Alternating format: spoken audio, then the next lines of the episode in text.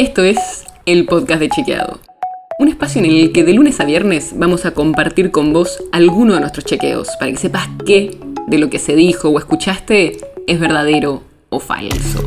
También te vamos a presentar las verificaciones que hacemos de las desinformaciones que andan circulando y vamos a traerte datos y contexto para que entiendas mejor las noticias.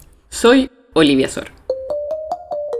Hoy vamos a chequear al presidente, a Alberto Fernández, que hizo un acto para entregar un nuevo avión de producción nacional a la Fuerza Aérea y criticó la gestión de Mauricio Macri. Escucha lo que dijo. Esta fábrica llevaba prácticamente cuatro años inactiva, porque muchos de los proyectos que se habían montado hasta el 2015 se desmontaron después de esa fecha. Pero esto que dijo el presidente es falso. La empresa no estuvo prácticamente inactiva durante la gestión de Mauricio Macri. Fabricó aviones nuevos, firmó nuevos contratos con la Fuerza Aérea y con empresas privadas y continuó proyectos que venían de la gestión anterior, de Cristina Fernández de Kirchner. Empecemos por lo primero. ¿Qué es esta empresa?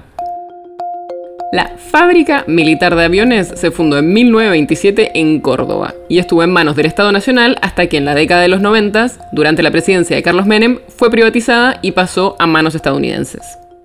En 2009, durante el primer mandato de Cristina Fernández de Kirchner, la empresa volvió a manos del Estado y tomó su nombre actual, Fábrica Argentina de Aviones, o, como se la conoce, FADEA. Pero, al contrario de lo que dijo el presidente, esta empresa no estuvo prácticamente inactiva durante la gestión de Cambiemos. Su déficit operativo, o sea, la plata que perdía la empresa por mantenerse abierta, se redujo en un 90% y la facturación al sector privado aumentó bastante, pasando de casi un 2% en 2015 a casi un tercio del total en 2019.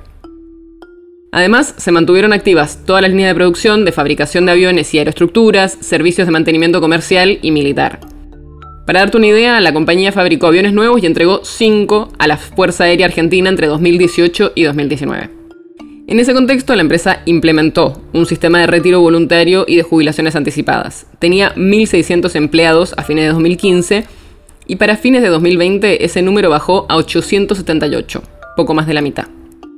Pero lo que dijo Fernández es falso.